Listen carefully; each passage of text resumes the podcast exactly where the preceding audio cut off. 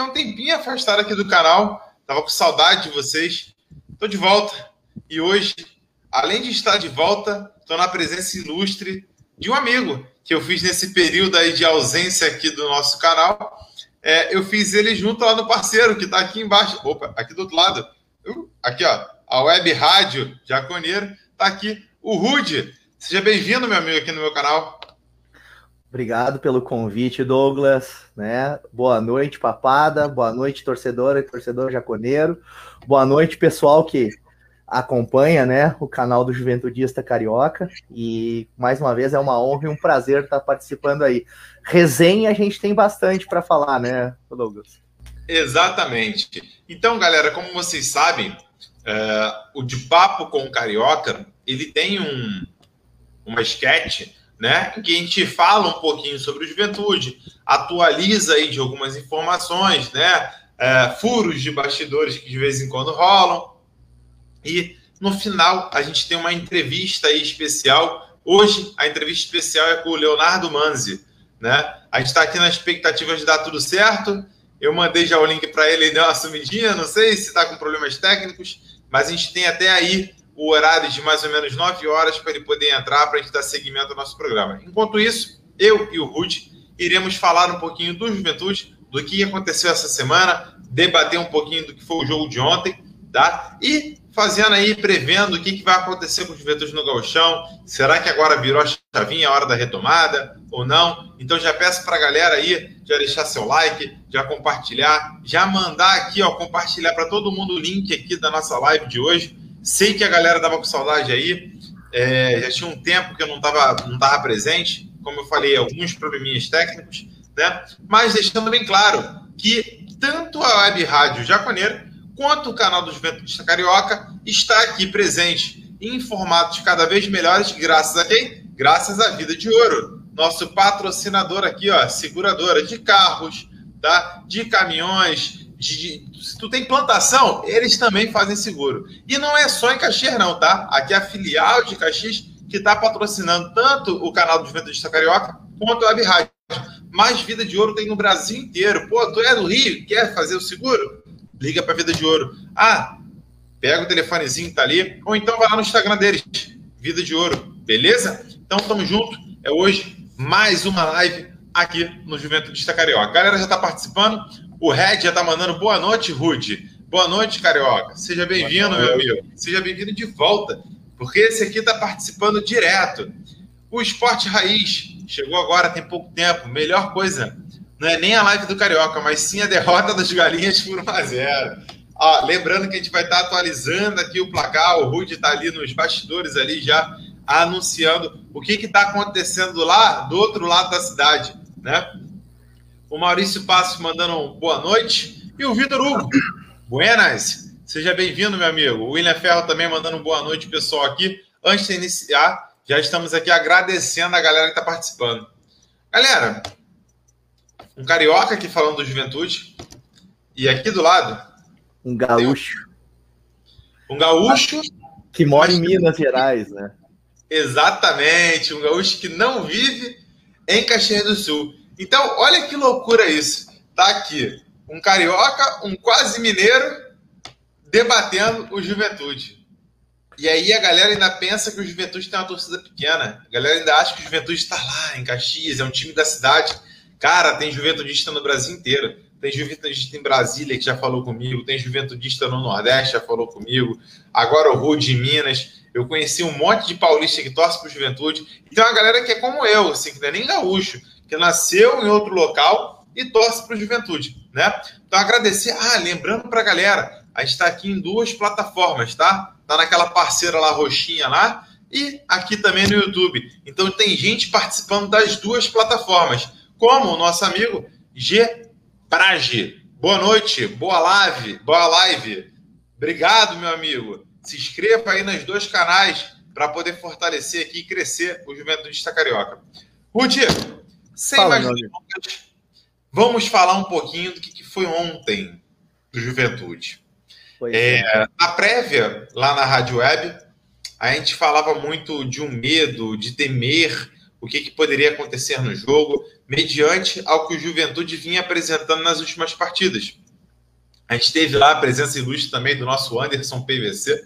Para a galera que não conhece o Anderson PVC, cola lá no Web Rádio, ele tem todas as estatísticas do Juventude, é o quê? Dos últimos 10 anos, não é, Rudy? Um negócio desse. Na verdade, ele todo dia e toda hora ele está se atualizando, né? Se bobear, ele já tem 11 anos já agora. É, e cara, é impressionante. E a análise tática dele me abriu um leque assim de, de visualização dentro de campo que eu vi o jogo de ontem de uma outra forma. Tanto que você reparou que eu, eu, eu vi aquela situação do escanteio, coisa que talvez eu não me atentasse antes da marcação do. do caraca, me fugiu, do Murici, saindo e deixando poucos jogadores ali justamente para poder proporcionar um contra-ataque e fazendo com que não tivesse tantos jogadores de juventude dentro da área. Eu achei isso muito interessante. Eu estou vendo o futebol de uma outra maneira, apenas com uma live com o Anderson. Mas. Pois é. Juventude entrou desacreditado e o Juventude surpreendeu ou fez o mínimo no jogo de ontem? Não, eu, eu acho que, que, que para qualquer lado que a gente for olhar, dá para levar essa conversa, sabe, Douglas? Porque quem não acompanhou futebol, sei lá, estava em Marte desde janeiro e pousou ontem, ligou a televisão, olhou Murici e Juventude, pô, um time que subiu para a Série A contra um, um time aí que, quando muito tá seriado na D, ah, vai ser jogo favas contadas, né? E a obrigação era do Juventude realmente de ganhar e ganhar bem, com todo o respeito e consideração ao que o Murici, qualquer equipe profissional tem, não tem mais bobo no futebol, mas a gente tem que falar antes do jogo acontecer. Só que quem está acompanhando toda essa transição que aconteceu do Juventude pós-acesso até o jogo de ontem, primeiro jogo da Copa do Brasil, quinto jogo oficial da temporada, a gente contar o jogo treino, vamos colocar como sexto, né? Uh, vê que a papada tinha motivos para estar tá desconfiada, né? Uh, tinha motivos uh, para temer, sim, porque qual o futebol que o Juventude iria apresentar, né? Ele, é uma, ele era uma incógnita, uma vez que o Marquinhos Santos mais uma vez estava tendo que mexer no time, uhum. e não era por lesão, não era por suspensão, não era por Covid, né? Uh, enfim, uh, ele estava mexendo porque ele não estava achando ainda qual era a melhor maneira do Juventude jogar eu me atrevo a dizer, inclusive, Douglas, que o Marquinhos ainda não achou a melhor maneira do Juventude jogar. Porém, do jeito que ele jogou ontem, e a gente vai se aprofundar um pouco nisso, o Juventude fez o necessário, né, para convencer quem estava acompanhando e para convencer o cara que veio de Marte e caiu ontem aqui assistindo, certo? Eu acho que o principal é isso, tipo, Juventude ganhou com autoridade, né? O Anderson, na nossa live ontem, uh, inclusive comentou, né, que uh, o time fez os gols nos momentos mais uh, cruciais do jogo, né? Nos uhum. acréscimos do primeiro tempo, fez 1 a 0 No começo do segundo. E no, em menos de 50 segundos ali do segundo tempo, zona de cal ali, ali o jogo já estava decidido ainda veio a sair um outro gol. Mas, Douglas, uh, assim, eu não estou satisfeito com o futebol. Eu fiquei satisfeito foi com o resultado, com a classificação e com a evolução que o time apresentou, né? Tem alguns jogadores, eu quero, até quero trocar, fazer vamos, um bate-bola. Fazer aí, esse né? posicionamento de cada um ali, essa mas, evolução. Isso, mas tem alguns jogadores que eu acho que foram muito bem, muito bem. Uhum. E outros jogadores que não estavam tão bem deram uma melhorada com essa mexida tática que o Marquinhos teve que fazer. O que, que tu achou disso tudo? É, antes de a gente passar essa situação, deixa eu só pedir, fazer um pedido para a galera. O Benini está aqui nos bastidores também reproduzindo a nossa live lá para o Web Rádio Jaconeiro. Primeiro, ele está carente, ele pediu para a gente mandar um beijo para ele. Um beijo, Benini, aí, no seu coração. E ele pediu para avisar para a galera que está nos assistindo que deu um bug lá no, no, no YouTube e as notificações que a live está rolando não apareceu para todo mundo. Então eu peço para quem está aqui online, por favor, copie o link da, da live, distribui no grupo de amigos de vocês para que possa bombar a nossa live hoje, porque parece que não teve tanto alcance. Eu acho que talvez por eu ter ficado duas semanas ausente, é, o YouTube não conseguiu reconhecer direito e não chegou a notificação, o sininho para todo mundo. Então peço para quem está presente aqui nos ajudar nessa divulgação que seja manual hoje, para que possa o canal aqui ter uma divulgação muito grande para a galera.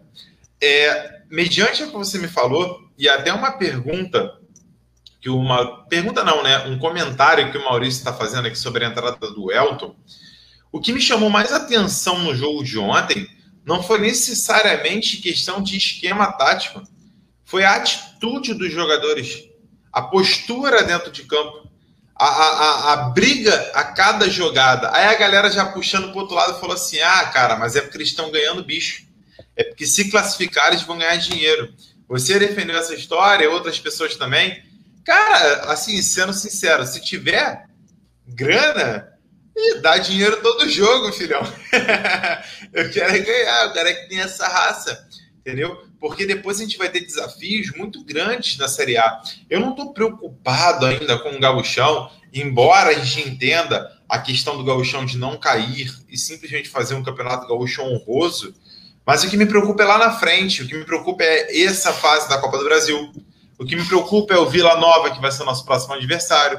O que me preocupa é como a gente vai enfrentar caras como Palmeiras, Flamengo, Corinthians, Inter, Grêmio e clubes que têm uma estrutura maior do que o Juventude tem hoje. Como que a gente vai enfrentar esses caras? Vai ter que ser sangue nos olhos. Vai ter que ser naquela linha de fundo que o Eltinho tirou lá e saiu vibrando. Vai ter que ser aquela bola que o Paulo Henrique deu uma pesada no peito do cara e saiu gritando ali no segundo tempo. Então, assim, tem, tem que ser isso, tem que ser esse sangue dos olhos e não vai ter jeito. São os clubes que são organizados e que têm raça, que conseguem tirar os pontos fora de casa ou vencer aquelas partidas dentro de casa, que é outra preocupação que a gente vai debater um pouquinho essas obras atrasadas aí no Alfredo Jaconi. Mas falando dessa partida, detalhando esses pontos ali individuais, vamos começar lá de trás. Marcelo Carné não foi muito exigido. E quando exigido, fez o básico. Foram chutes de fora da área. Né? É, você levantou a bola, por exemplo, ontem, sobre a questão do que o Carné tem falhado, não tem atingido, não tem jogado no alto nível que ele jogou em grande parte da Série B. Mas ontem não teria nem como a gente avaliar ele. Sistema defensivo, Kleberson e Vitor. É, completando com Paulo Henrique, que eu acho que não perde mais a titularidade. O Eltinho, no momento, ainda é a peça que a gente tem, não dá ainda para confiar no Alisson. É, esses quatro, é a zaga titular até chegar alguém? Uh, sim, até chegar alguém, é, são com esses quatro que a gente tem que trabalhar. Uh, eu acredito que a, a partida do sistema defensivo do Juventude, e muito pelo também a maneira que o meio-campo foi montado, e a gente vai falar do meio depois, mas só para pontuar aqui, uh, permitiu com que aquele fator de o Marquinhos chamou na entrevista coletiva do jogo com o Pelotas chamou de falta de concentração. Eu falo mais é falta de segurança mesmo, né? Isso não aconteceu ontem, né? O Murici teve seus perigos, rondou uh, uh, em alguns momentos, principalmente no primeiro tempo, né, a área, sem grandes, assim, chances, né, mas uh, se tinha um sistema defensivo bastante sólido. A impressão que dava é que o parceiro, aqui vamos dizer, o Kleberson, ele uhum. sabia que ele estava olhando para o lado e o que, que as pessoas iam estar tá fazendo. Não teve tempo para treinar, mas provavelmente na conversa e no jeito que o time se montou à frente dessa linha de quatro, ajudou muito a eles terem um pouco mais de segurança. Eu não me lembro de uma falha grotesca do, uhum. do Kleberson, nem do Eltinho, coisas que aconteceram no outro jogo. Vitor Mendes teve chance, inclusive, de ir à frente e fazer um gol. E o Paulo Henrique foi um dos melhores uh, em campo, né? Eu, eu, eu não, meu... todas as partidas que ele joga, ele é um dos melhores. É, ele foi, ele foi meu top 3 ontem. Eu não acompanhei o jogo uh, contra o Pelotas, que ele foi expulso, né? Então não, não, não vi depois. Até ser expulso, ele era melhor. É, então, então o que, que acontece? Uh, a, a, gente tem que analisar pelo que a gente vê. Eu acredito no, no que tu está me dizendo e só corrobora com isso. Ele é o titular hoje da posição e defensivamente ele tem dado uma imposição que o Igor não dava, porque o Igor a vocação dele era muito mais ofensiva, né, com, uhum, com o sim, sim. Mas até ofensivamente a gente não está sentindo muita falta, porque a impressão que dá é que depois que o Capixaba veio para o lado onde ele rende mais, que é o direito, eles fizeram. Certo, né? É, eles fizeram. É, é que o Capixaba ele é, ele é canhoto, vamos dizer assim, né? Ele, ele até chuta com as duas pernas, mas tu vê que a preferencial dele é, muitas vezes é, é a esquerda, vamos dizer, né? Mas ele gosta de jogar é, pelo lado uh, direito, ou ele rende melhor pelo lado direito, e ele com o Paulo Henrique ali tá fazendo um, uma boa situação. Então, essa linha de quatro jogadores que a gente tem, eu acho que no momento é o que a gente pode apresentar. Eu ainda gostaria, eu já disse isso uh, para quem acompanha a Web Rádio Jaconeiro, eu sei que tem outros públicos aqui, né? Então eu uhum. vou, vou repetir. Eu gostaria mesmo, mesmo, de ver um jogador daqueles quarto zagueiro, zagueiro pela esquerda, que está acostumado a jogar pela esquerda, sim, sim, sim. preferência de pé, pré, pé preferencial o esquerdo. Tá? Eu gostaria de ter isso. De qualquer maneira, já tá melhor essa linha defensiva com a amostragem que a gente fez hoje. É importante a gente ressaltar, né, Douglas, que uh, por mais que a gente teve uma maratona para chegar até a cidade de Murici jogar ontem, sim, sim. e ainda todo aquele estresse da falta de luz, o jogo começar com 20 minutos de atraso, uh, ainda assim, desculpa, ainda assim, a gente não foi pressionado porque o Murici é um time que regula de qualidade, é, e ele regula de qualidade com os times medianos do Campeonato Gaúcho. Né? Ah. Então, então, a gente também vai analisar, mas tendo esse viés aí na hora de. Óbvio. É, é o que o. Cadê? Cadê? Ah, o William tá falando. Ontem. Uma questãozinha. Uma questãozinha, intervalo de jogo em Caxias do Sul, Fortaleza confirmando favoritismo até então, 1 a 0 1 a 0 beleza. O William falou aqui: ontem enfrentamos o Murici, vamos, comemor vamos comemorar, mas com cautela. Temos que melhorar muito ainda para a Série A, óbvio. Isso, isso é uma coisa bem clara assim na cabeça de todo mundo, e eu acho que até dentro da cabeça do Marquinhos, dentro da cabeça do Pioné, dentro da cabeça do Valtinho, a ideia é melhorar, com certeza, tá? Assim, óbvio. Agora, em relação ao sistema defensivo, eu quero te pautar numa outra situação antes de a gente mudar para outro setor do, do, do time. Uh, Obviamente, até falar aqui, ó, o Maurício falou que precisamos de zagueiros. É, deixa eu pautar uma situação para vocês. Rafael Foster está chegando, parece que chega ainda até o final dessa semana. É, pelas informações que eu pude colher, o, que o Juventude vai pagar de salário dele está girando entre 60 a 75, tá? Não é tão absurdo, mas eu ainda acho caro para um jogador que ele se forjou até o momento. Para mim, não é um jogador que chega para vestir a camisa de titular. Eu acho que é um jogador para compor elenco. Eu ainda indicaria que, por mais pela idade avançada, ainda é uma aposta para o Juventude. Tá? Tem outros nomes que me agradariam mais. A informação que eu tenho aqui que o Juventude. Agora eu posso falar, porque já melou a, a, a, negociação.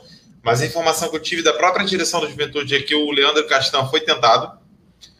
Uh, só que porque o Leandro Castan está com problemas lá no Vasco, o Vasco está querendo reduzir salário. Só que ele pediu 300 mil está muito fora do patamar que o Juventude pode pagar nesse momento. É óbvio que quando a gente pensa em Série A, 300 mil talvez seja um salário relativamente comum para um jogador a nível de Leandro Castan, que eu acho que ainda tem vaga em times que brigam pela Libertadores. Na minha opinião, eu acho que Leandro Castan é um jogador que ainda tem nível e que no Vasco, eu fui buscar informações dele quando eu soube essa situação a torcida mesmo falou, cara, ele tem qualidade. Ele está desacreditado, ele está desanimado com o projeto do Vasco, ele está desanimado com o que está acontecendo no Vasco. Mas você vê que ele é um jogador diferenciado. Né? Assim, é, me parece as últimas informações aqui, depois desse jogo do Vasco amanhã contra a Caldense, vai ter um acerto em que vai ter uma redução salarial, parece que vai ser parcelado esse salário por muito tempo. algumas dívidas malucas que os clubes grandes têm feito para poder sobreviver. E o Juventude não quer se aventurar dessa forma, né? O Juventude está com pés no chão. E eu já falei isso para o torcedor, cara. Não é ser pessimista, mas sendo muito sincero, Ruge, se te dessem duas opções, Juventude se endivida e fica na Série A, ou Juventude se mantém, se estrutura, melhora a sua estrutura física dentro dos estádios, dentro do CT e por aí vai, mas Juventude cai. Cai, mas com as condições de ter o favoritismo de voltar à Série A constantemente, igual o América Mineiro, igual a Chapecoense, que nadou de braçadas na Série B. O que, que você preferia? Olha, Douglas, eu vou, eu, eu vou incluir, inclusive, uma terceira alternativa, tá? Uh, não se endividar a qualquer custo, mesmo que não estou falando como torcedor, eu estou falando agora pé no chão. Mesmo que a gente caia para B e leve mais um tempo para voltar para A, tá? Uhum. Estar na A foi um mérito que o Juventude conseguiu, graças à sua reestruturação financeira Sim. e não dar o passo maior que a perna fez parcerias corretas, aí a LA está aí nos ajudando desde eh, de 2019, acho que final de 2018 eles chegaram e estão sendo parceirões nossos. Juventude não está fazendo grandes loucuras, né? E está conseguindo fazer times que estão atingindo o objetivo e às vezes até superando, né? Uh, o objetivo de subir para A ele foi algo que aconteceu ao longo da temporada 2020.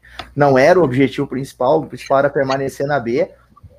E assim, a exigência da A também é muito grande. Então, uhum. não adianta a gente dizer, ah, não, vamos, tava ganhando 7 milhões de cota para disputar a B, agora nós vamos ganhar 40 milhões de cota, é 33 milhões a mais. Sim, mas para tu fazer um time, talvez te sobe até menos para investir em ah. estrutura, investir em categoria de base, porque tu vai ter que gastar uma boa parte desse dinheiro para fazer um time que não passe vergonha, não é, não é nem que fique na, mas que não faça campanhas como a América de Natal fez antigamente, o próprio Paraná Clube, né? E outros, times, é, e outros times que sucumbiram, né? Uh, quando ah. foram pra... Então, assim, a questão toda é.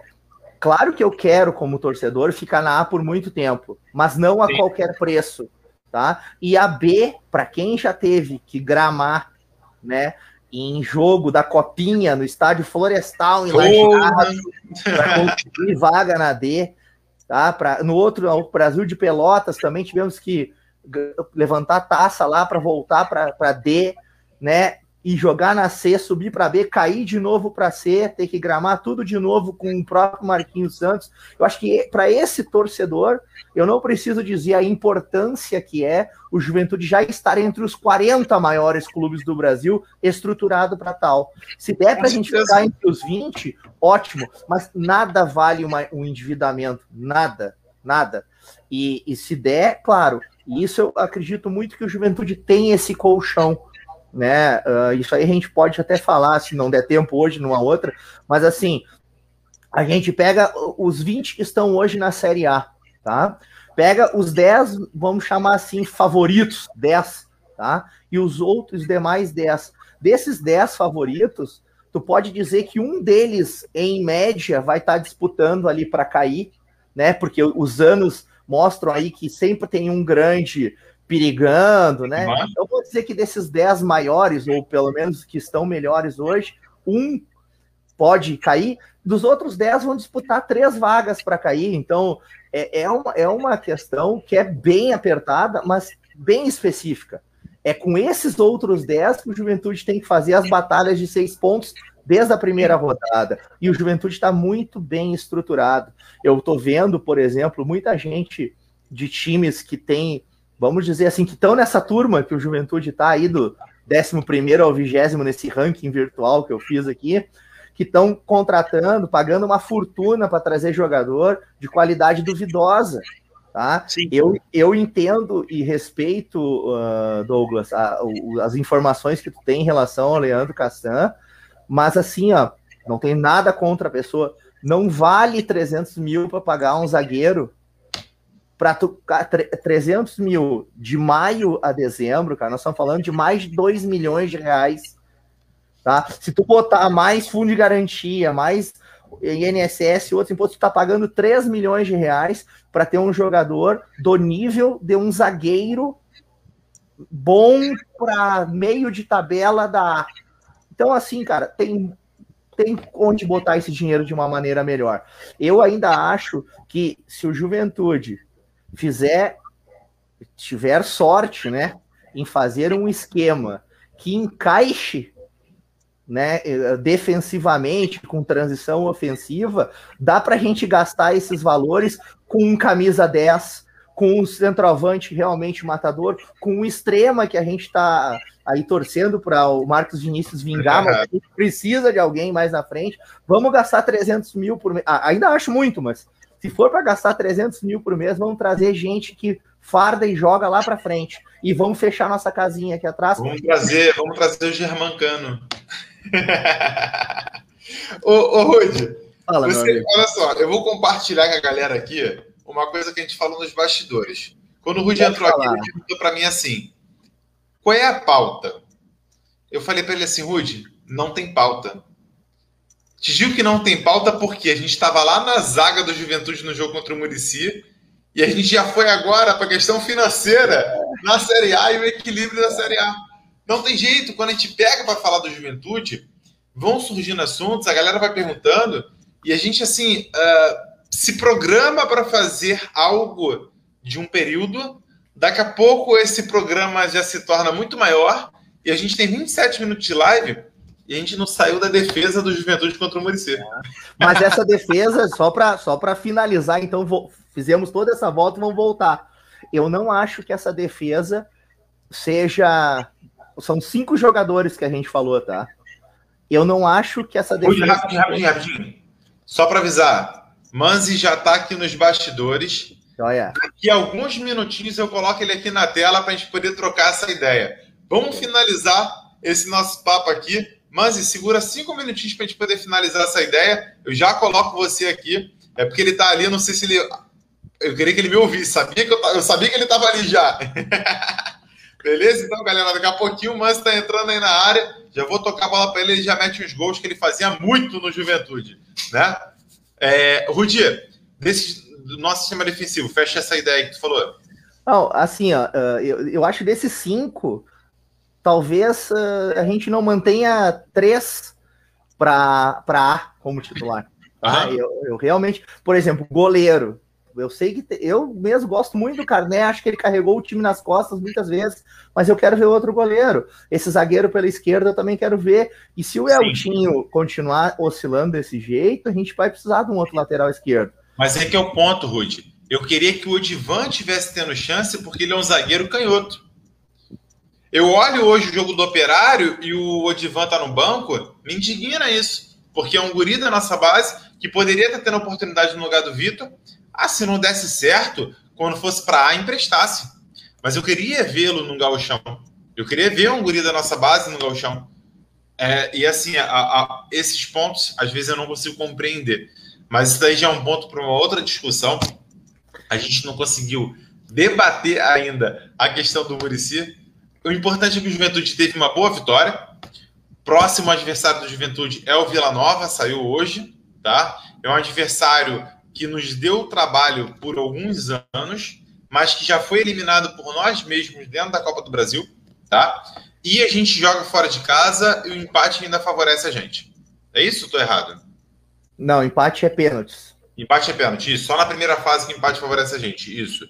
Beleza. E a gente joga fora contra o Vila? Sim, já teve no, sorteio que teve na CBF já foi definido o mando de jogo da segunda fase, independente quem passasse desse jogo do Atlético de Alagoinhas e Vila Nova, o jogo seria fora. Beleza. Então, próximo jogo da gente, tá? Uh, peraí, peraí. Então, ah, só uma perguntinha aqui antes do Manz entrar. Já é a segunda vez que perguntaram, não posso deixar passar batido. Você sabe essa informação aqui, Rudy? Ó. Os 40 milhões que a gente falou aqui, tá? São referentes ao acordo com a TNT, né? Que é a Toner, né? a empresa Toner e a Globo, já tá os dois ali no mesmo pacote, são valores separados, sabe dizer isso? Rapidinho, então, para a gente não atrasar, tá? Isso aí é uma estimativa pelo grupo dos, de times que são similares aí ao que o Juventude deve, ser, deve ter, daquelas negociações que fizeram TV fechada com a Turner e TV aberta barra internet e pay-per-view com a Globo, tá? É entre o Ceará, o, o Fortaleza, uh, outros times que, que negociaram com as duas, foi entre 40 e 50 milhões, tá? Depois a gente pode conversar melhor, é que existe, se a gente fechar nos mesmos moldes, é uma cota variável por desempenho também e número de jogos que são transmitidos na TV aberta, tá? Mas é, é não é só da Turner, tá? É Turner barra Premier barra Globo, se o Juventude fechar como esses outros times fecharam. E deixando bem claro que 2 milhões daí é o Ruth que está investindo no Juventude. Né? Olha só, então para a gente poder chamar aqui o Manzi aqui na área, né? Eu quero artilheiro aqui dentro do Juventude da Carioca. Eu quero que vocês olhem aqui embaixo, passando aqui embaixo, o nosso patrocinador Vida de Ouro. Não anotou o telefone naquela hora lá no início? Já olha agora, já anota o telefone, tá? Ou entra no Instagram deles, precisando de seguro, Vida de Ouro. E agora com vocês, um craque, que a gente vai chamar aqui, Leonardo Manzi. Seja bem-vindo, meu amigo. Boa noite. Boa noite, Douglas. Como é que tá, meu amigo? Primeiramente, boa noite a todos aí da bancada também que estão participando desse programa maravilhoso. Né, eu agradeço de coração, sempre ser muito agradecido por essas oportunidades que vocês me dão, seja na rádio, seja na televisão, aonde é que seja. Sempre falar do juventude vai ser uma honra para mim, com certeza. Abração, irmão. Cara, é, se sinta-se sinta -se convidado a estar com a gente no momento que você quiser. É, a honra é nossa ter você aqui dentro do programa, cara. Sinta-se muito convidado. Ah, com... De, deixa eu só te pedir com, uma com certeza. coisa. Eu fico muito feliz. Pois não. É, você tem como. Tá pelo celular, não tá? Tô. Desbloquear o, a tua tela para virar e virar teu celular para poder preencher a tela aqui. Só se, se, se der, tá. senão faz em pé mesmo. Peraí. É, deixa eu ver aqui se dá para virar essa tela aqui. Aí. Todo o tempo poder organizar. Isso, que aí fica tudo preenchidinho aqui e fica Deixa eu dar mais uma... tela. Isso. É porque assim, eu, o que eu sabia mesmo, virar a tela de celular não é muito meu forte, não. Eu gostava de virar de, de para o gol e fazer gol. Né? Essa era a, minha, a melhor fase para virar. Era ficar de costas para virar já batendo pro gol. Ô, Manzi, Boa noite. Pois não, aqui irmão. é o Rudimar que tá, tá junto aqui nessa live com o Douglas. Uh, ontem, inclusive, na, você chegou a acompanhar o jogo ao vivo ou depois nos lances, aquela viradinha do Matheus Peixoto ali chegou até a dar uma de centroavante, assim, Ca... né? É, eu, eu vi o primeiro tempo, porque começou um pouco tarde, né? Por causa do negócio dos refletores lá, que tava com falta de luz. É, eu vi o, o primeiro tempo e um pouquinho do segundo tempo também. Até no 2 a 0 eu vi, mas um pouquinho depois. É, exatamente, é aquilo ali. Você vê, ele não estava tendo muitas oportunidades na partida, né, no primeiro tempo principalmente. E a hora que pintou uma chance, aquilo ali é chance de atacante. Você vê que realmente tem que ser. Não, não tem como fazer firula, né? Fala, olha, é girar e acertar o gol. Né? Aonde a bola vai, claro, méritos para ele, que a bola foi no gol. Mas assim, você não tem que pensar muito, você não está tendo muitas oportunidades. Você vai dominar uma bola daquela ali, querer girar, para bater, driblar, não, já tem que girar batendo. E normalmente os atacantes sempre têm esse tipo de felicidade, né? Gira batendo, como já, já acostumado a finalizar no gol, né? É igual eu sempre falava para os meninos aí no Juventude, brincava bastante com eles, falava, olha, o segredo do gol quem tem na verdade só eu, Romário e o Pelé, né? Que é chutar no canto que o goleiro não tiver. Chuta ali, que é saco na certa, é bucha, então, eu sempre falei assim, chuta, acerta o gol, cara. Esse é o segredo de fazer o gol. Acertar o gol. E foi muito feliz no, no chute mesmo. O cabeceio também, o segundo gol também foi muito bem, muito feliz também. O terceiro eu já não vi, né? Porque eu já tive ido dormir, estava um pouco tarde. Mas muito feliz mesmo. Agora, eu fiquei sabendo agora do comentário aí que, de novo, né? É, Juventude Vila Nova. Né? Uhum. Aqui, aqui em Goiânia. Tem um carinho, né? E o ano passado, foi 2019, né? 2019 foi outro jogo, né? 2019 estava no estádio no Serra Dourado, 0 a 0 o Vila Nova perdeu nos pênaltis, né? O Juventude passou a fase. E assim, é realmente, eu fico muito feliz pelos dois, com certeza, né? Não sei se a gente vai poder estar no estádio, mas eu vou estar acompanhando mesmo de longe aqui. É só uma curiosidade, né? É, é, me corrija se eu estiver errado, Rudy. Você que é o cara das estatísticas, junto com o Anderson, está acompanhando a gente. O Capixaba estava do lado do Vila Nova naquela, naquele confronto, né? Se eu não me engano, ele deu até uma lambreta lá na linha de fundo. Eu só não lembro agora se foi pela Copa do Brasil ou se foi pelo Brasileiro da Série B. Eu sei que a gente tomou uma lambreta do Capixaba na ponta direita ele já aprontando contra a gente. Eu espero que é, nesse confronto seja ele aprontando para cima da zaga do Vila Nova, né? Que é um, é um jogador que eu gosto bastante. Mas, para a gente poder começar o nosso bate-papo aqui, que eu te pedi 30 minutinhos, só que eu tenho certeza que eu preciso de vários dias de live aqui para poder debater todos os assuntos contigo. A primeira, coisa, a primeira coisa, quando eu anunciei que seria você, todo mundo veio falar comigo, até o presidente do Juventude, o Walter Dalzotto, veio falar para mim assim: cara, o Manzi é muito gente boa. Ele é muito gente boa. Todo mundo adora ele. É assim mesmo, mas a galera tá iludida. Não, é isso aí mesmo, tá? Desculpa até cortar. O Manzi, o Manzi é, é um dos jogadores do Juventude que respondem o Instagram da gente quando a gente fala com ele. Tá? Do, o cara é, é ídolo realmente e assim, ó, tem, tem orgulho, é aquele jogador que tem orgulho de dizer, eu vesti esse manto, tem orgulho e, e, dá orgulho até hoje, tá, Mans? Para mim, tá, é, uma questão de gosto. Para mim, melhor centroavante de Série A que a gente teve na, né, na história aí foi tu, tá? Tá, eu agradeço os elogios aí. Não, é, é sempre bom ser lembrado dessa forma, né? É, respondendo a pergunta do Douglas aí, Douglas, é assim, é, o futebol é, foi uma oportunidade na minha vida. Eu vejo como oportunidade.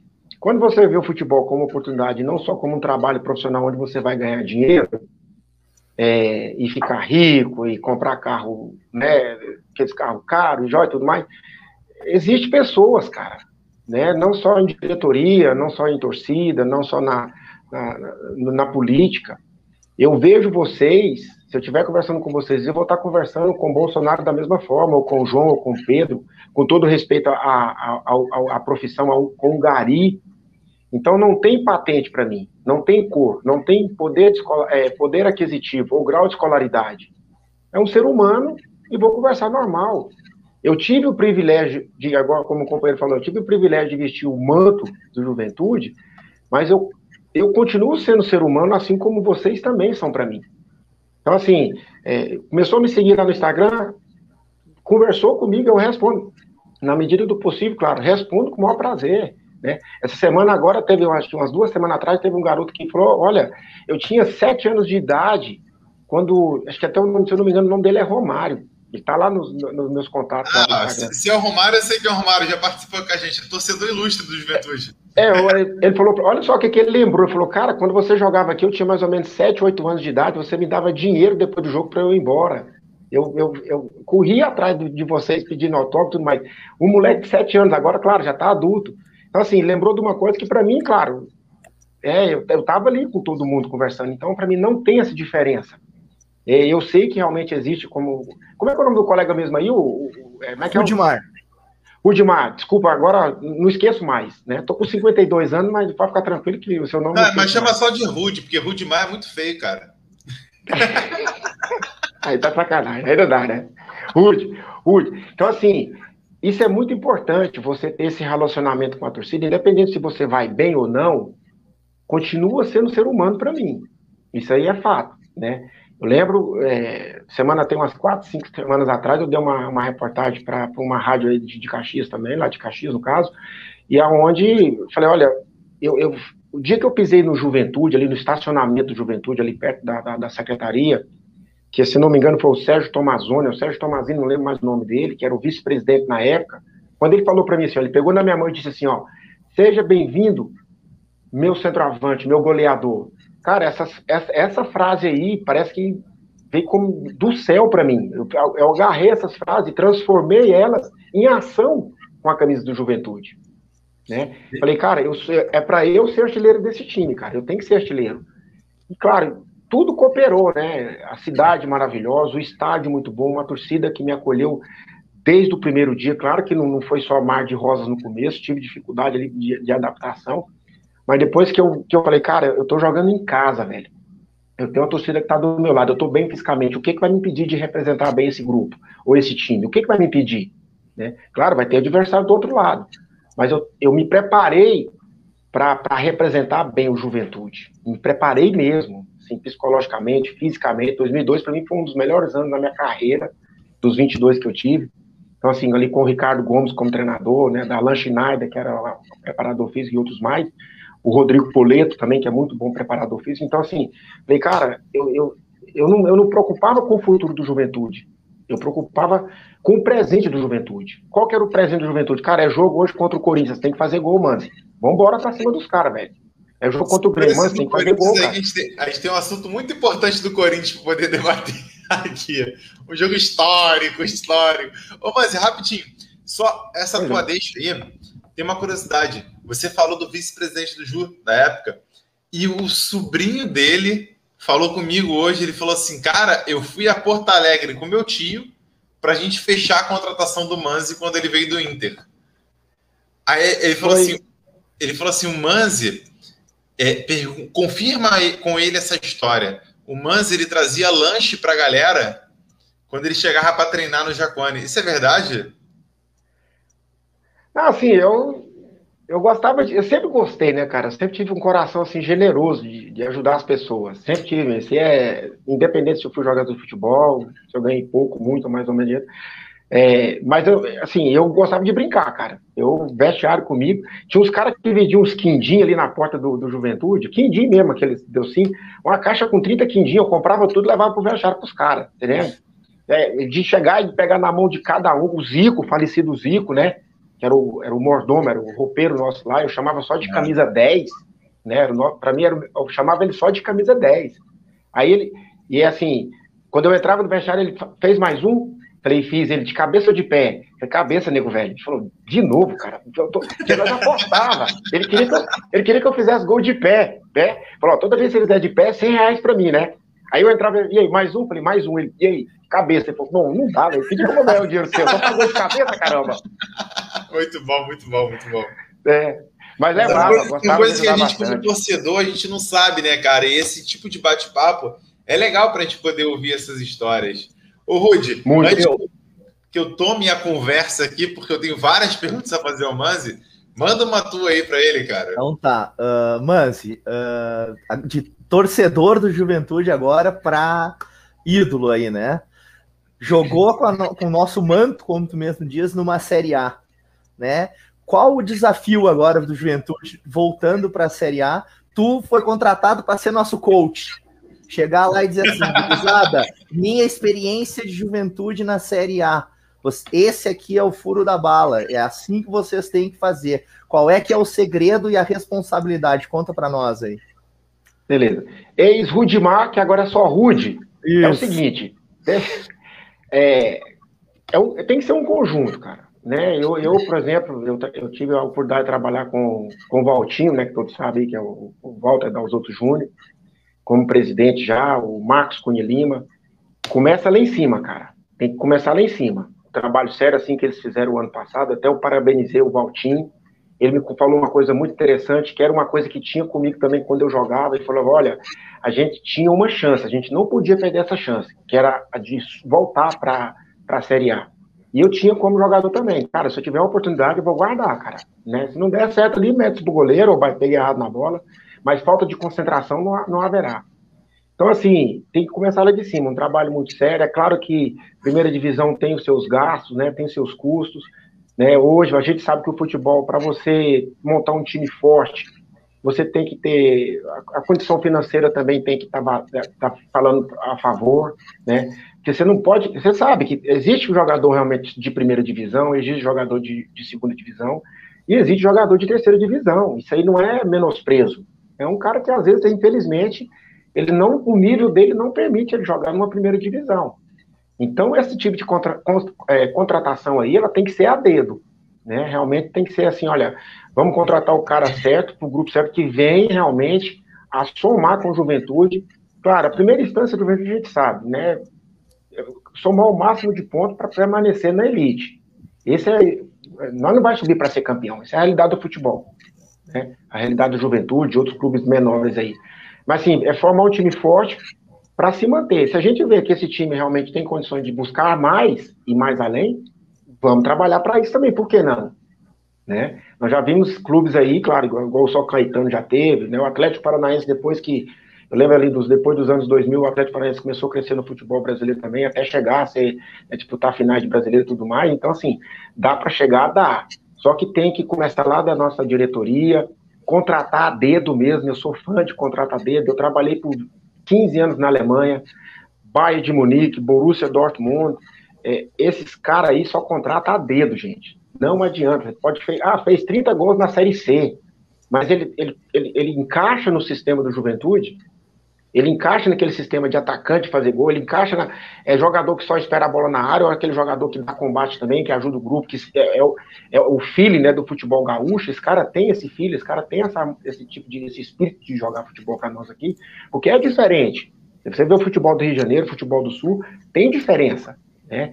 Em termos de estratégia, não estratégia, mas em termos de, de garra. Eu sou, eu, eu sou apaixonado no futebol gaúcho, cara. Né? Eu sou de trombada também. Então, assim, isso tudo é importante. Agora entrou dentro de campo, montou um time forte, aí, cara, primeiro ponto, time unido.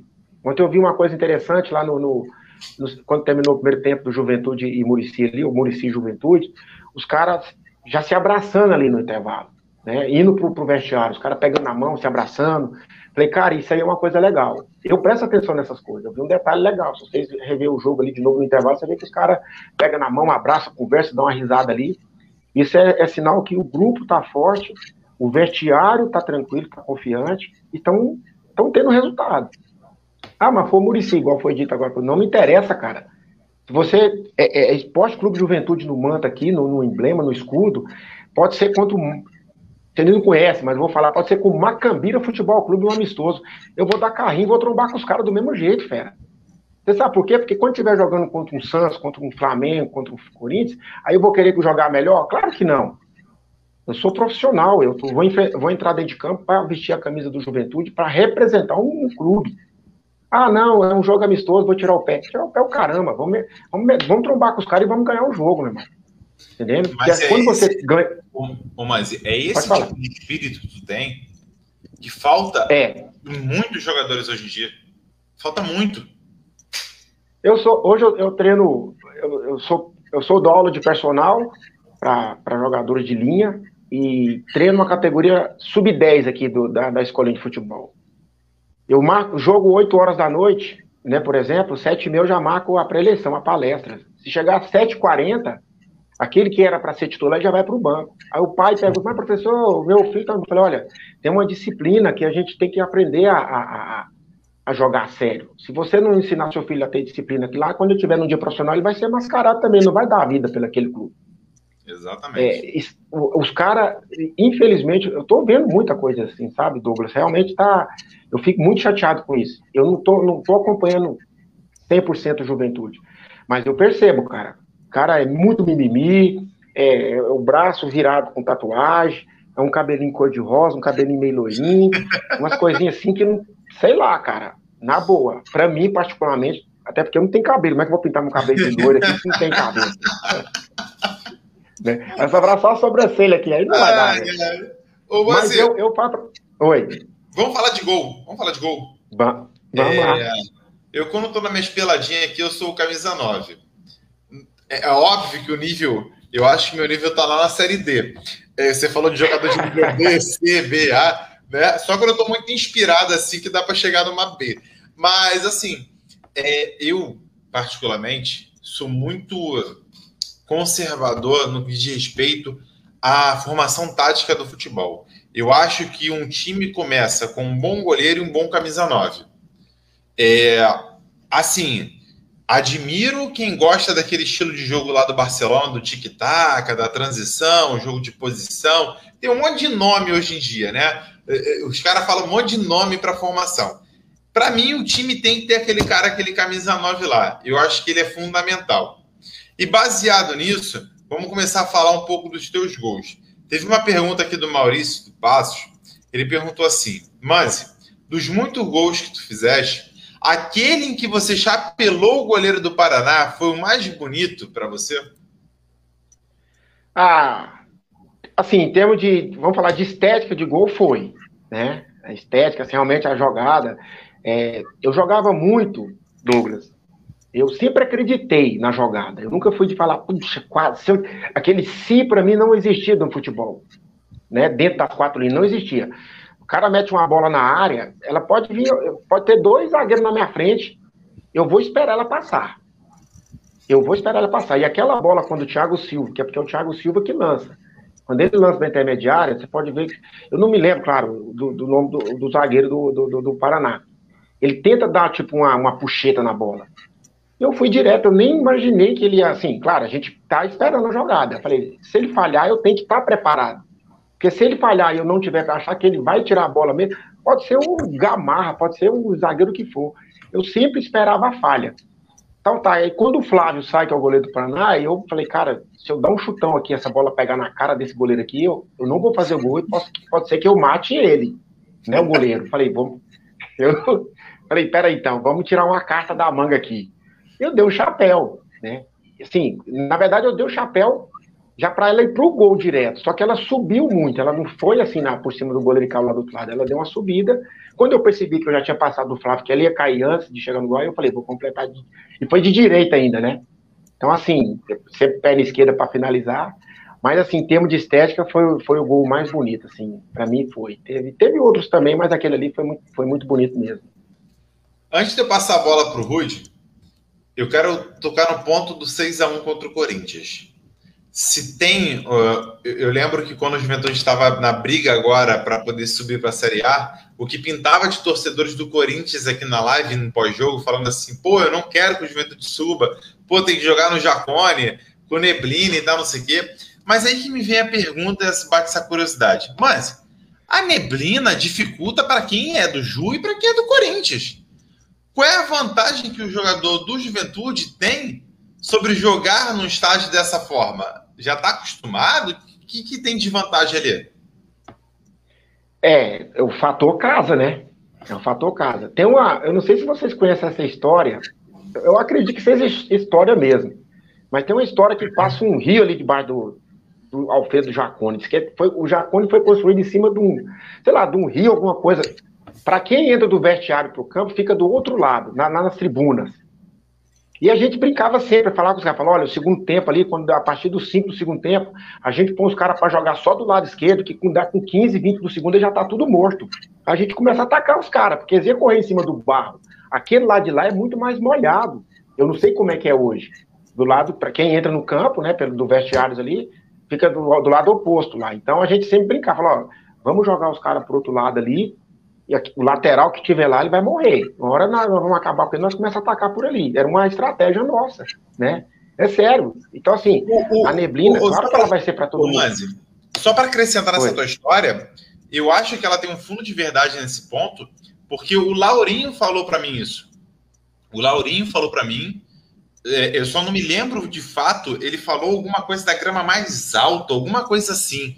Não essa parte de mais úmido. Pode ser um meio é. caminho das duas histórias. Aí ele falou que tinha um lado do campo que os caras cansavam mais no primeiro tempo e o Juventude esperava para jogar isso no segundo tempo. É verdade essa história é, daí é, Então, você vê como é que é. A gente, a gente conversava no vestiário. Claro, a gente não usava como estratégia, mas a gente sabia que se a gente fechasse, por exemplo, vamos fechar para quem está atacando, sei lá, para quem entra no campo lado esquerdo, era o lateral direito que ia subir, o lateral direito e o ponta deles. Falou, vamos cansar os caras aqui, né? No final do primeiro tempo ali, a gente pode seguir para cima. Tinha o Michelzinho que jogava mais pela esquerda, aquelas panturrilhas de quero, quero de lá. Falava, Michel, você quer essa velocidade sua, mano, vai para cima dos caras, depois que os caras cansar. E esse fato neblina e osserração também tem alguma coisa, ajuda bastante, mas você tem que, igual você falou, é, todo mundo vai enfrentar, mas tem o, fato, o fator costume, né? Os caras talvez não estavam acostumados. Você vê, aquele jogo do Corinthians tinha cara de luva, jogando de luva praticamente, né? Para nós eu tinha nem camisa manga curta. Então para nós não era frio, para eles os caras estavam morrendo. Se eu não me engano, acho que o Jô tava de luva no banco lá, eu não me lembro direito. Então assim, existem esses fatores também, né? Assim que, claro, a torcida não quer, mas tudo que for possível para a gente tirar como arma, para a gente ganhar do adversário, a gente tem que usar, cara. Não adianta, né? É bola aérea, se é bola se é a bola pelo chão, igual você falou do Barcelona, você não vê o Barcelona lançando bola na área para os caras, só bola no chão, até finalizar. É um estilo de jogo que eles têm, que é uma arma que eles têm que usar. E a maioria das vezes dá certo. Juventude tinha essas armas aí, e a maioria das vezes dá certo. Você vê tanto que era, para confirmar para você, tanto que tinha, era pesado ali, Claro que eu vou falar agora com brincadeira. Era tão pesado aquele lado direito lá, o lado esquerdo, para quem estava subindo e descendo, que nos quatro anos que eu joguei no Juventude, você não me viu pegar uma bola, nenhuma bola lá. Eu não ia lá, eu sou bobo. Falei, vou lá nada para ficar cansado, cara. ah, era só da área a bola. Ser travante tem que ser malandro, né? Rudy, manda tua pergunta aí pro, pro, pro Manzi. Manzi, tu falou do, do Ricardo Gomes, né? Que, que era o, o treinador e aquele time tinha. A gente foi, vai começar a falar de nome, né? Falou do Thiago Silva, tu falou do Michel, no, no, no auge da, da, como diz, a, da forma ali, né? Enfim, era realmente um time que merecia né, estar na Série A, né, pela qualidade total. Mas assim, não, não quero te deixar numa saia justa, mas sempre tem aquele cara que tu admira mais, ou que foi teu parceiro ali de, de campo mesmo da, daquela turma lá que jogou contigo no Juventude, tem alguém que tu diz assim, vai, esse aqui era realmente é, quase do meu nível, assim, vamos dizer, né? É, pouca abaixo, meu nível, né? Pouca abaixo. É. Não, agora você falou, é assim, quando a gente, claro, a gente cria um laço de amizade também, né? É que esse cara que tem os jogadores é, que tem amizade só dentro de campo, no dia a dia ali, no vestiário, tem aqueles que têm amizade dentro e fora de campo, né? Mas assim, eu, eu, eu, eu, sempre vou ser muito grato aos meus companheiros, né? Em clube, nos clubes que eu passei, se foi no Juventude, no Inter, no Vila Nova, no Santos, falo, eu nunca tinha, nunca cheguei a, a, um gol pegando a bola lá do meu goleiro e atravessando o campo e fazendo lá o gol. Sempre, né? Cheguei para finalizar. O meu jogo era esse, eu era finalizador.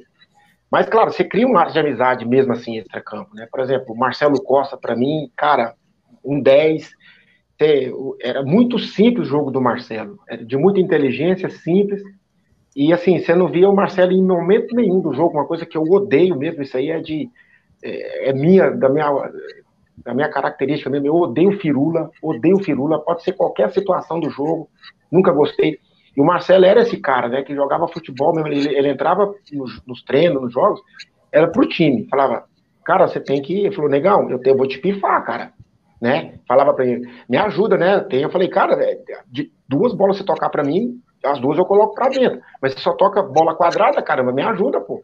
Né?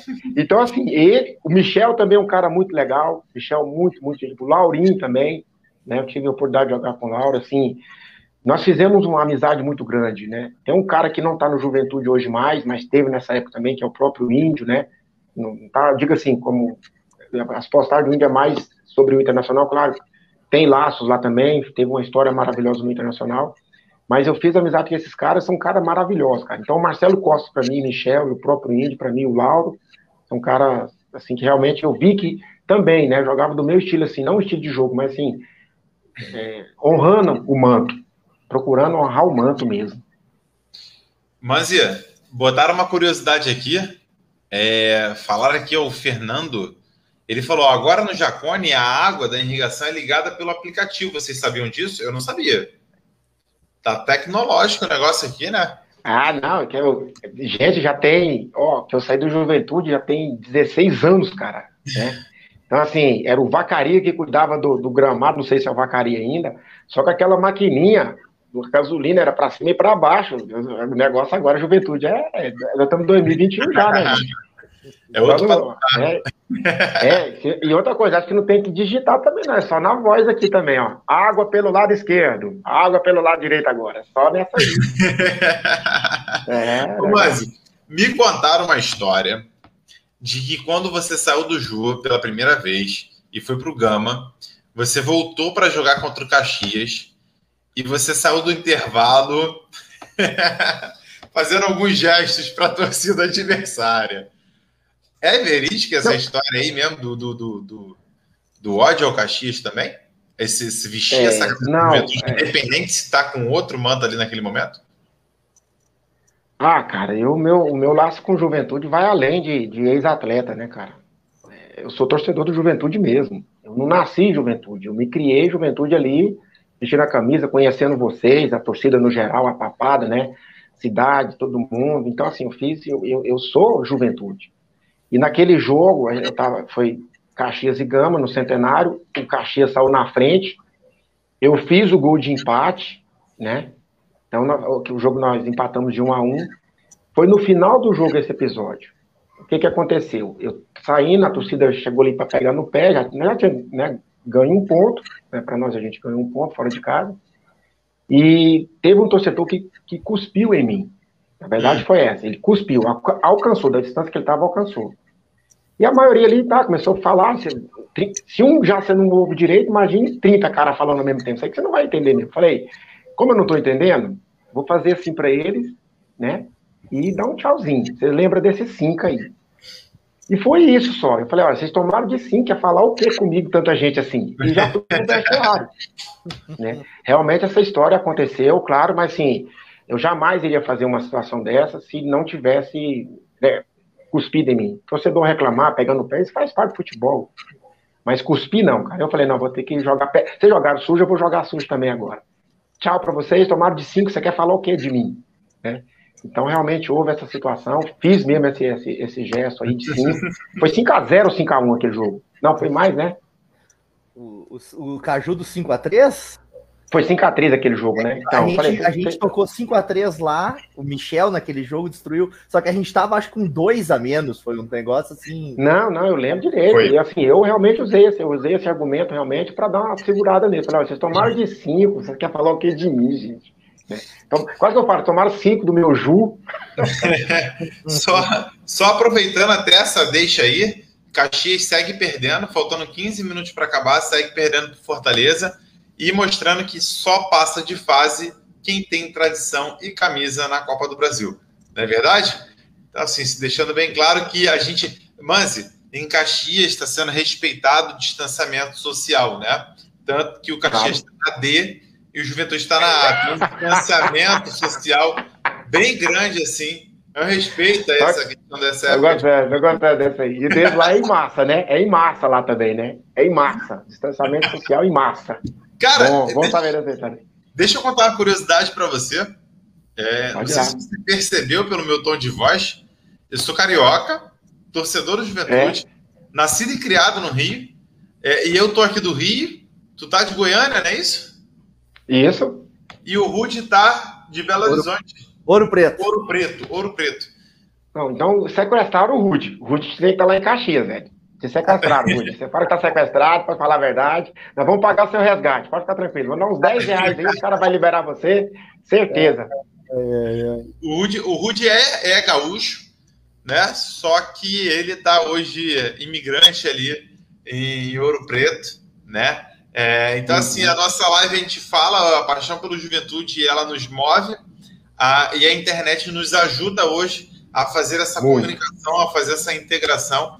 E esse período de pandemia nos fez crescer bastante como torcedores, Verdade. se integrarem, se virarem, uh, como torcer para o juventude sem poder estar no estádio. Rudy, deixo para você. Olha a honra. Pode falar, Márcia. É, em cima do seu comentário, eu posso, eu posso te fazer uma pergunta antes de você passar claro. para o mestre, para o mestre Rude. É, por que, que você é juventude? É para mim ou para o Rude? É, não, para você, Douglas. Cara, eu vou, eu vou resumir aqui porque eu tive que fazer. Para quem para quem está acompanhando agora e tem essa curiosidade, eu contei a história toda detalhada no primeiro episódio do canal do Juventude Carioca. É. é uma história que está linkada ao Mendes. Um outro camisa 9 também artilheiro que passou pelo Juventude. Mendes. Né? Eu acabo, eu acabo assim carinhosamente tendo ele como meu maior ídolo no Juventude, porque foi ele que me fez virar juventudista. É, foi, um, foi um jogo do Juventude contra o Madureira aqui no Rio de Janeiro na, no, no, município vizinho ao que eu moro, eu moro na Baixada Fluminense, em Nilópolis. Hoje eu me mudei, estou em Mesquita, onde é esse bairro que tem o Campo do América. Lá no Julite Coutinho, né? Isso, no Julite Coutinho. Eu adoro, eu acho uhum. um estádio extremamente raiz. Eu vou lá acompanhar o América. Eu às vezes considero o América um segundo time porque é daqui do, do, do, do local. E é um clube de muita tradição, né? Eu queria muito que o América tivesse numa divisão superior. Hoje está muito afundado. É, então eu fui assistir, não foi nem o América, fui assistir Juventude Madureira. E sem brincadeira, eu conheci o Juventude, mas não tinha aquele carinho e tal, não sei o quê. Eu falei, cara, vou torcer pro Juventude, eu gosto muito das cores, gosto, acho legal o Juventude, vou torcer. E simplesmente do meu lado estava o tio do Mente. Aí ele falou, cara, tá torcendo pro Juventude? Eu falei, tô. Aí ele falou, pô, não tinha torcida do Juventude, não tinha sido solicitado. E aí uh, a gente foi para um cantinho, ficou do lado do policial ali torcendo. O Mendes meteu dois gols e o Michael meteu outro gol. Então foi 3 a 0 E eu falei, caraca, que maneiro. Aí eu falei, pô, já tava feliz. Já tava feliz ali. Simplesmente ele falou, cara, vamos lá no vestiário conhecer a galera. Eu falei, porra, demorou, vambora. Eu Caraca, legal, cara. O Michael me deu uma camisa do Juventude, porque a do Mendes já tinha prometido ao tio dele. O Michael uhum. me deu a camisa. É, eu dei entrevista para a Rádio Caxias. E a partir dali eu falei assim, cara, eu tenho que acompanhar esse clube porque eu fui tratado com muito carinho. E Legal, eu acho que esse carinho que tu foi tratado quando tu chegou no Juventude, né? E, Perfeitamente. E, dali, dali, eu comecei a me aprofundar na história do Juventude e eu sou juventudista desde 2008. É, eu não tive a felicidade de te ver jogando pelo Juventude, porque uhum, antes minha família toda vascaína e tal, não sei o quê, eu frequentava o estádio, mas o que o Juventude me proporcionou como paixão foi diferente. E é desde 2008 eu comecei a acompanhar o Juventude e, e, e não perder mais jogos e, e, me envolver com o Juventude. E eu tenho uma felicidade muito grande, muito grande mesmo, de estar no Rio de Janeiro e ter o prazer de conversar com ídolos do Juventude, é, trocar ideia no WhatsApp com o presidente do Juventude ter amizade e, e, e, hoje talvez até um pouco de influência com torcedores do Juventude. O que a internet me proporcionou é uma felicidade tamanha que eu tenho hoje de poder falar para a galera que eu sou juventudista e querer ser o embaixador do Juventude aqui no Rio de Janeiro, né? Deixa o Juventude vir jogar no Maracanã para ver. Deixa, deixa ele vir. Show de bola, show de bola. Parabéns, cara. E é bom ver essa história assim, né, cara? Uma coisa que nasceu do praticamente do nada ali e, e, e outra coisa, é, é, prazeroso, cara. O Juventude, agora, como eu falei para vocês, três, quatro semanas agora, eu dei uma, uma entrevista para uma rádio aí, e eu falei, cara, assim, eu vi o, o, Juventude naquela situação, né, de série C, né, ah, bateu na trave, cara, eu, eu, falo, olha, é, eu conheço esse clube, cara, eu conheço essa cidade, tem alguma coisa errada ali. Isso não pode ser só falta de futebol, tem alguma coisa errada o Juventude não é só o Juventude, é, é, o clube Juventude. Não, não, não pertence uma Série C ou uma Série D. Não pertence. Eu falo para você, se, se fosse um estádio onde vai ali mil torcedores, dois mil torcedores, só quando a fase está boa, tudo bem. Mas não, cara, eu tive por quatro anos aí, eu vi situações assim, falei, cara, vi, alguma coisa está errada. Né? Então, assim, hoje, graças a Deus, já mudou todo esse, esse cenário para nós aí. Mas foi, eu fiquei muito triste mesmo, muito triste porque eu sabia que o Juventude estava num lugar que não era, entre aspas, merecedor. Né? Talvez teve uma má gestão lá, então, assim, claro, reflete dentro de campo. Mas eu sabia, cara. Falei, cara, não pode, não pode mesmo. É, eu, eu sei como é que é o Juventude, eu sei a seriedade dessa torcida, o amor dessa torcida pelo clube, eu conheço o clube. Então, nada mais merecedor do que uma, uma primeira divisão. Claro, e agora daqui 250 milhões de anos a gente vai disputar uma Série B de novo, né? Só esse restinho aí que eu falei, né? 250 milhões de anos nós vamos voltar na Série B de novo. É, e olha lá, se a gente não, né, se tiver a má gestão, mas acho que não vai ter mais não, se Deus quiser. Não, a gente estava até debatendo aqui um pouquinho antes sobre essa questão de o Juventude está com muito pé, os pés no chão de planejamento, né? E que eu falei até para o Rudy, eu falei assim, não me assustaria e não me preocuparia tanto se talvez, ou no próximo ano, ou daqui a dois anos, o Juventude voltasse para uma Série B, se ele tiver estruturado e sem loucuras como está sendo feito.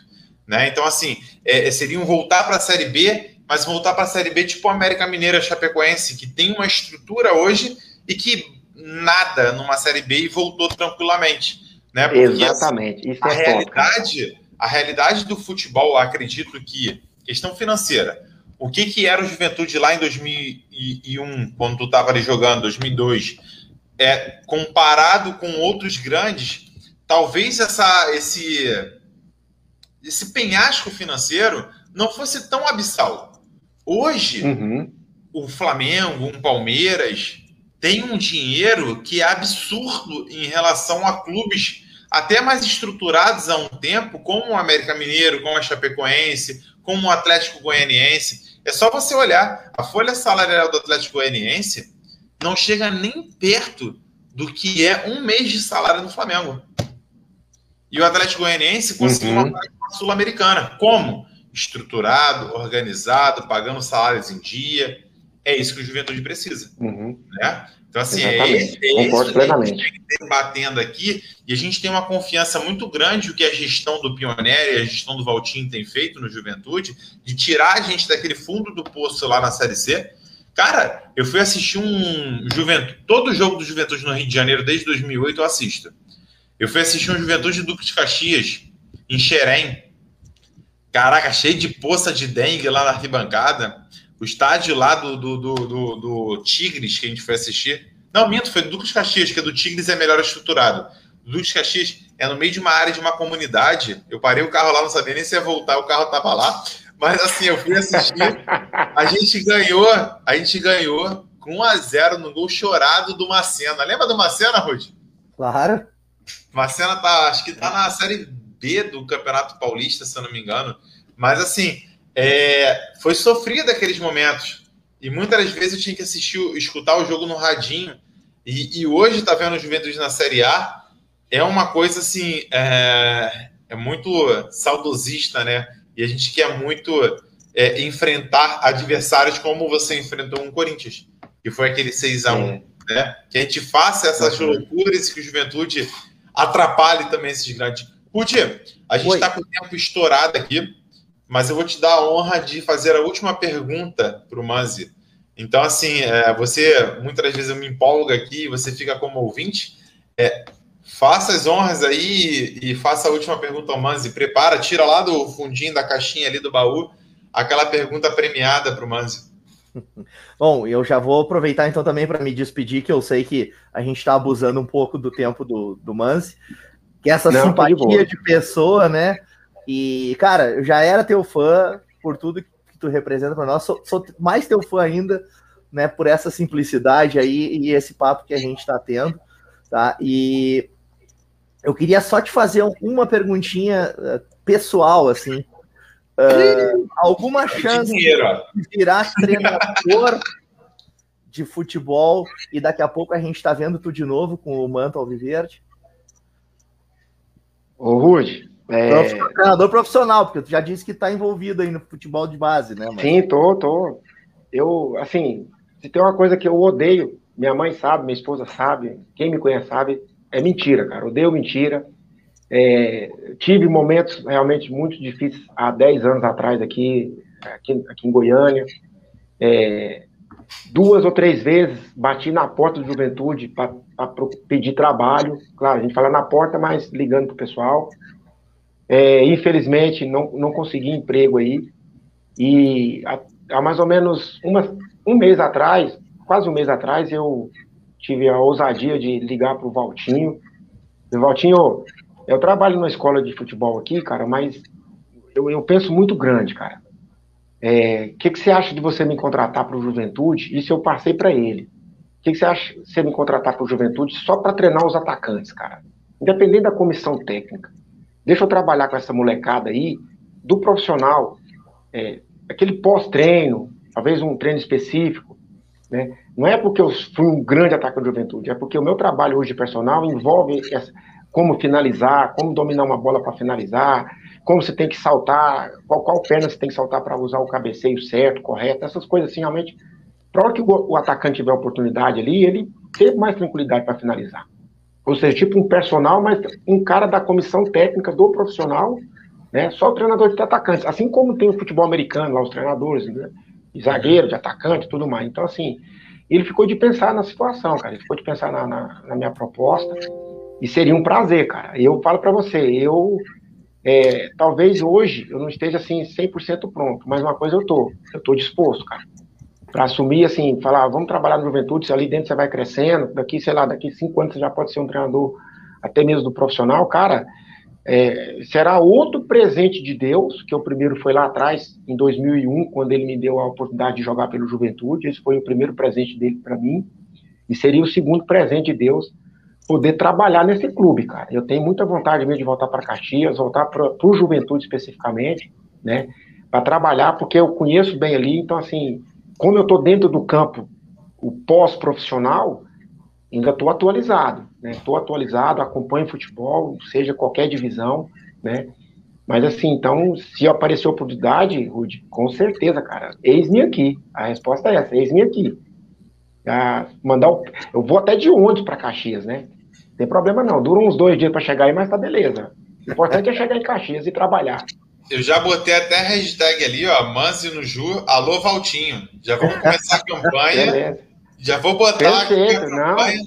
Vou já mandar uma mensagem pro Valtinho agora. É, eu, eu, eu vou falar para vocês na boa, né? A gente já tá, o tempo está estourado, como você já disse, mas assim, eu, eu, o juventude não tem obrigação de me dar emprego. Isso aí, eu sou, sou muito realista. Mas assim, a, a maneira que eu, que eu procurei, realmente, porque eu estava precisando de um trabalho, né? E assim, foi, não foi um não direto, mas assim, ah, são empresários que estão tomando conta aqui agora, a gente não pode fazer nada, a gente não pode palpitar, não pode decidir. Isso há 10 anos atrás, né? É, mais ou menos 10 anos, com outra, com outra diretoria. Mas enfim, cara, eu tentei, não deu certo, beleza. Você vê, nunca deixei de amar minha juventude, ou nossa juventude, né? Não posso ser egoísta agora também com vocês e meus companheiros, né? Então, assim, o nosso juventude, sempre, nunca deixei de amar, nunca deixei de torcer. E se tiver oportunidade, cara, eu não penso duas vezes para voltar para Caxias e trabalhar nesse clube, não penso mesmo. É a hora que quiser, eis-me aqui. Eu acho bem interessante essa proposta que, que, o, que o Manzi fez, só para a gente debater esse, esse ponto, porque se tem treinador de goleiros para poder aperfeiçoar o goleiro, né? E a gente é, tem problemas aí em encontrar um camisa 9. A gente tem um Grampola hoje que é mais. já tem 32 anos, o Matheus Peixoto é jovem. A gente tem o Marcos Vinícius subindo da base, um jogador extremamente interessante. A gente tem aí, eu considero o Capixaba. Mateu, um... Mateuzinho, Mateuzinho, que eu fui, fui até com a língua, queimei a língua, que eu chamei o Mateuzinho numa transmissão da rádio de pé de foice, que o pé era torto ali. E aí ele fez o gol dois minutos depois. Cara, o Mateuzinho era. Se o Manzi tivesse dado meia dica para ele, o Mateuzinho era artilheiro do Campeonato Gaúcho e nós era líder hoje. E o Capixaba que dribla todo mundo, mas na hora de finalizar ele erra. Ah, se ele melhora é, não. ali. Eu acho que o Capixaba, por exemplo, é, um, é uma pedra a ser lapidada. Eu acho que é um jogador que tem grande potencial. E eu, ó, eu, eu gostei dessa ideia, hein, mas eu gostei vou fazer ideia. lobby, vou fazer lobby para ti também nas redes sociais, tá? Vamos fazer, Não, já é, é, sério, é, porque assim, ó, se eu, eu, a minha área hoje é personal, né? Eu, eu, eu tenho filha de espera, pessoal, de, desde 2019, até porque eu treino um aluno por hora. Então, assim, é, eu vou chegar no trabalho ali, tem atacante, eu, eu dou personal, é sério, eu dou, eu dou personal para um atacante profissional do Goiás aqui. Ele me procurou, falou, me ajuda aí que eu estou precisando disso, disso assim, assim, assado. Falei, esse trabalho é comigo. E você sabe, cara, ninguém assim mais do que nós. Eu sei, fui, tem cara que tem segurança para jogar, tem cara que não tem aquela, aquela, pô, a torcida pega no meu pé. É onde entra o Leonardo Manzi, né, dá tranquilidade. Olha, você precisa melhorar nessa área, vamos trabalhar em cima dessa área. Certo? Mas trabalhando pelo Juventude mesmo, como um empregado do Esporte Clube Juventude, numa comissão técnica específica só para atacantes. Né? Então, assim. Isso, isso é muito importante, isso é muito importante. Eu te falar assim, nível de pelada mesmo. Eu gosto de jogar de centroavante. Eu tenho 1,94m, eu sou aquele grandalhão dentro da área. E eu tinha muita dificuldade na pelada de me posicionar na hora do escanteio. Aí eu fui jogar um futebol contra, e o atacante dos caras metia gol de escanteio toda hora. Aí eu fiquei parado olhando e falei assim, cara, eu tenho que aprender como é que ele faz.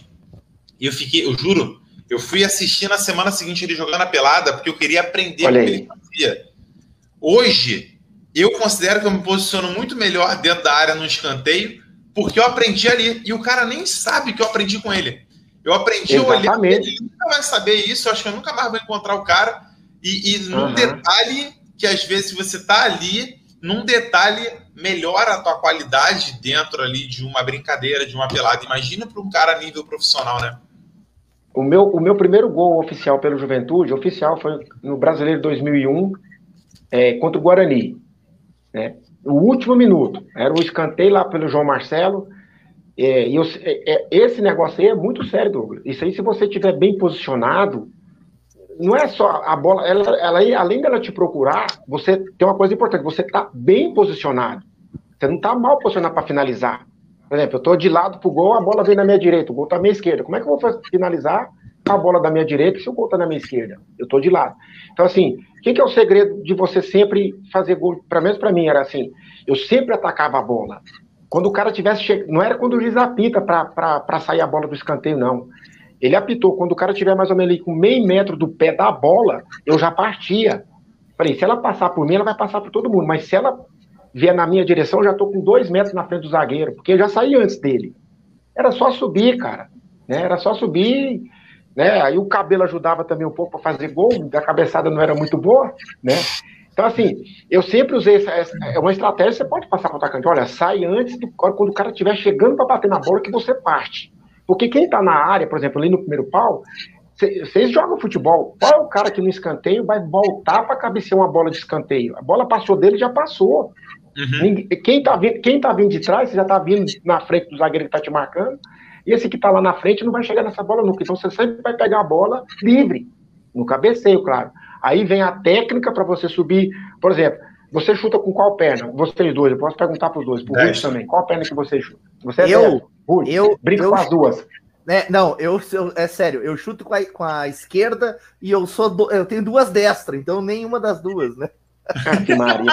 Já você me complica com a direita e rola com Eu sou aquele cara na pelada que sa saía só para dar machadada, cara. Cada machadada, cada enxadada era uma minhoca. Não, eu fora, eu fora. Show de bola. O, o, o Rude, é, o Rude era o pico ali da pelada. Ele era, era o Assim, só para terminar essa, essa colocação para vocês, por exemplo, é, eu sou canhoto. Para eu saltar eu, vou, eu ataco a bola. Para eu saltar, eu tenho que usar meu pé de apoio, senão não pego a velocidade que eu quero. Existe pulo, que é aquele pulo que você vai para cima, e existe salto. Quando você ataca a bola, você tem que saltar. É igual aqueles caras que saltam em distância, vem correndo e pula lá na frente. E sempre com o pé de apoio. Você não pode pisar com aquela perna, a sua a perna forte, porque você não vai ter impulsão forte como você tem. Cara, tudo isso são estratégias que se você passar para um cara, um atacante, acabou, cara. Se ele tiver aquele treinamento dele, ele vai virar rotina, é bola na área, meu irmão. Você nem vai lembrar de mim mais depois. Para quem, quem foi Manzi?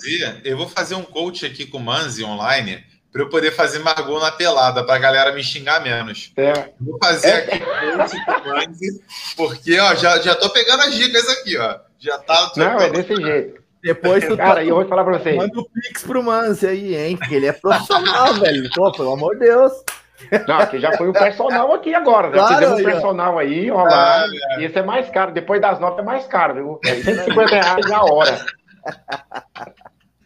Manzi, cara, muito obrigado pelo papo. É, certamente, certamente, está aberto o convite para você voltar aqui outras vezes e a gente continuar nessa nossa conversa. Obrigado.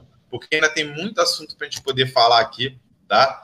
É, então, muito obrigado pela tua presença, te agradeço demais. É, desejo sucesso na tua carreira, tá? E Obrigado. espero muito em breve ver você no Juventude. E, e de verdade Obrigado. mesmo, a gente vai fazer campanha aqui, a gente vai perturbar o Valtinho lá, para que seja formalizado isso, porque vai ser bom para você, é bom você estar tá dentro do clube, é bom para os jogadores, é bom para o nosso desempenho. Eu gostei muito da ideia, tá? E foi um papo muito descontraído. Se eu soubesse, eu não tinha nem debatido com o Ruth aqui antes. A gente fazia uma hora de live. né? Assim, da Douglas, próxima eu agradeço, vez, a gente reserva um programa só para isso, né, Rudy? Só para encerrar, tá? Uh, deu, deu favoritismo, Fortaleza levou a vaga em Caxias do Sul, mesmo jogando com um a menos, tá? Time que é nasceu com o jogo que manda na Copa do Brasil. É isso aí, ó. Ó, já já bana é aí, mano. Tchau para vocês. Rude, muito obrigado pela oportunidade. Douglas também, dá um abraço em todos aí vocês. Espero um dia a gente se encontrar em Caxias também, né? Vamos para lá, né? né? Se vier no uma, Rio, uma peladinha. Assim que essa é pandemia, assim que essa pandemia permitir, quem sabe a Com gente certeza, também em Goiânia para ver um jogo do Ju aí, não vai faltar oportunidade, né? Não Se vai mesmo. Lá. Não vai. É isso aí. Beleza, pessoal. Obrigado. Obrigado Galera por tudo. Obrigado mesmo. Abração. Galera que Valeu, participou. Valeu. Obrigado aí.